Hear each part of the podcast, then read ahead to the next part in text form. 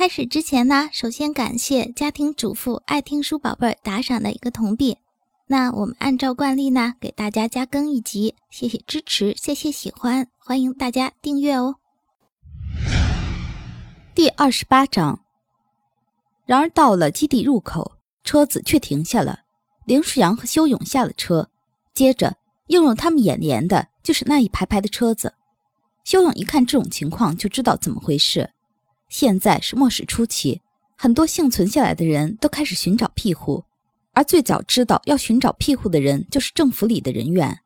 普通人此时还不知道要找军事基地来寻求安稳。林舒扬看着那一排排的车子，问：“怎么回事？”修勇说：“有权势的人是首批知道要到军队来的人，而军人没法拒绝。”林舒扬让哨兵们把那十九个人放了下来，而后。他和修勇走到了基地的入口，入口处有很多人在检查。守卫看到林舒扬，都纷纷敬礼。接着就有人因为看到他们向林舒扬敬礼，拉着林舒扬，让他赶快放人进去。拉林舒扬的这个女人很漂亮，还穿着一双高跟鞋。她身边是一个肥头大耳的中年人，如果没有记错，这位应该是纪委的一把手。可是那又如何？林舒扬把女人的手甩开。而后扔给他了一句：“滚开！”女人一愣，接着就破口大骂：“你是什么东西？我进去后直接找人撤了你的职，一个当兵的也敢冲我使脸色！哼！”说罢，女人就抱着她老公的手摇过来摇过去：“老公，这个人欺负我，进去后一定要罢职。”这个一把手叫维斯，他看看女人，然后看看林舒扬，说：“好。”进去后，我就找人把他撤了。林舒扬懒得看这两个人的猴戏，接着就往基地走。那女人嗷嗷喊着：“为什么他不用检查？”林舒扬头都没回，修勇两步走到女人面前，眼神让这女人发抖。不想死就给我闭嘴！林舒扬在前面回头喊：“修勇，过来！”修勇跟上林舒扬，这个女人再也没敢说话。林舒扬边走边说。理他干嘛？他说你，我不许任何人说你不好。林舒扬回头揉揉修勇的脑袋，笑道：“你倒是护犊子，哥，苏将军。”林舒扬抬头就看到远处的苏英，脸上疲态尽显。林舒扬走过去，苏英见到他，勉强笑了一下：“混蛋，我还以为你真的死在外头了。”林舒扬笑着说：“我还得为你当牛做马呢。”怎么敢就这么死了？苏英拍拍林舒扬的肩膀。修勇现在和苏英也算熟悉，毕竟苏英算是他的教官。将军，外面要进来的那些人，你打算怎么安置？苏英苦涩地笑了一下，但是在说话时，声音却依旧铿锵有力。不得不安置，他们是我们的人民，但也只是人民，想要活就不能当硕鼠。修勇看向苏英的目光更加崇拜。苏英继续说：“这场灾难是世界性的，现在通讯设施等大部分都还没坏，那是早晚的事。而我们也救不了那么多的人，食物和枪械虽然储备还够，但是这也只是坐吃山空。所以，修勇接口道：‘所以，第一要扩大基地，第二要自己种植粮食，第三还有尽量把丧尸消灭，否则永远不可能安宁。’”苏英点点头，严肃的表情稍微松动了一点。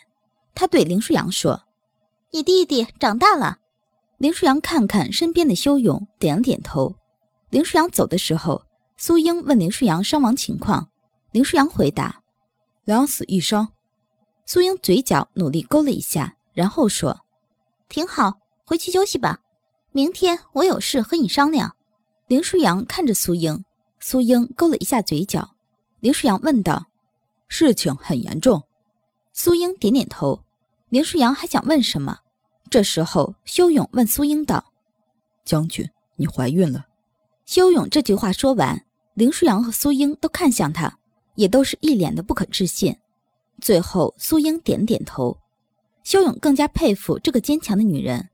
苏英这时却开口说：“喂，小家伙，别这么崇拜的看着我。”我只是想给我的孩子们一个稍微安静的未来。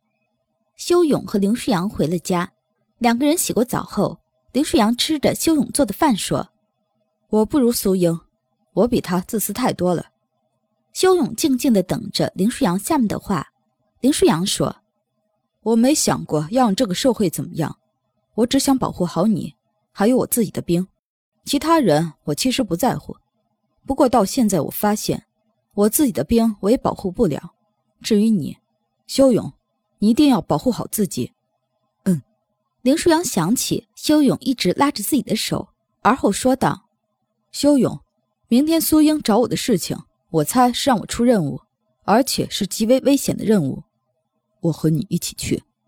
林舒扬笑了一笑，说道：“这回真是不求同年同月同日生，但求同年同月同日死了。”修勇放下筷子：“哥，我愿意和你一块儿，无论生死。”林舒扬也放下筷子，紧紧盯着修勇。修勇说：“哥，休息一下就睡吧。”林舒扬抬手去摸修勇的脑袋，半路被修勇抓住了手腕。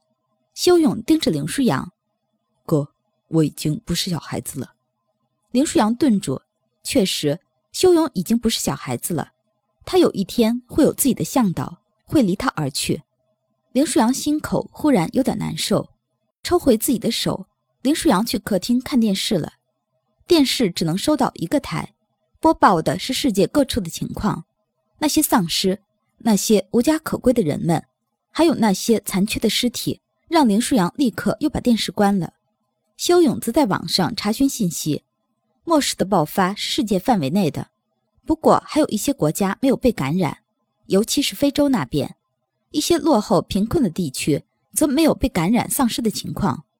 修勇看着那些照片，嘴唇一直紧紧抿着，而后他开始分析那些丧尸爆发的地点和区域，不过并没有什么结果。他一直专注地看着电脑。直到脑袋上传来一阵疼痛，是展飞干的。只是一抬头，正好看到林舒扬看向他的视线，接着林舒扬就扭头看向其他地方。修勇更加纳闷了：林舒扬转移视线这事，今天已经发生好几次了。如果是白天发生的那些情况，倒是可以理解。可是大晚上他躲什么？哥，你怎么了？没事儿，困了，我去睡觉了。林舒扬说完，就回了自己的卧室，紧紧把门关上。林舒扬直接上了床，为了不让自己想起修勇，他迫使自己去想白天发生的所有事情。这时，他又想起了何伞和周群最后离开的眼神。林舒扬开始痛恨起自己来。可是，就算如此，事情也没法重来。只是下一次遇到这种事情，他一定不会手下留情。其实，看到那个女人的时候，林舒扬就注意到她是被咬伤了，然而没想到他能那么快就变成丧尸，这才导致了何伞的死亡。狠狠一拳拍到床上，如果他一开始就直接把那个女人杀了，何伞就不会死，周群更加不会。林舒扬下定决心，以后绝对要比现在更加果断，否则这份犹豫会让更多的人丧命。修勇一直仔细听着林舒扬那屋的动静。因为太专注，林舒扬忽然拍床的声音震得他耳膜差点爆裂，赶紧再把听觉屏障调整到正常的状态。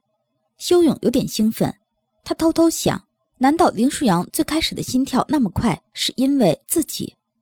修勇并没有再想，因为他开始思索，明天苏英要和林舒扬商量的任务是什么。想到苏英，修勇还是觉得佩服，这个年轻的将领不只是聪明果断。而且有着男人没有的担当，至少修勇认为他愿意在这样一名将领手下战斗。第二天，林舒扬出苏英办公室的时候，修勇依旧等在他的门口。林舒扬拍了拍修勇的肩膀，说：“哟，弟弟，跟哥浪迹天涯去吧。”哈哈，林舒扬略微调侃的语气，在其他一块出来的人耳里有些刺耳，不是因为难听，而是他们知道这趟任务到底有多麻烦。多危险！修勇看看林舒扬，最后还是说了以前说过的那句话：“求之不得，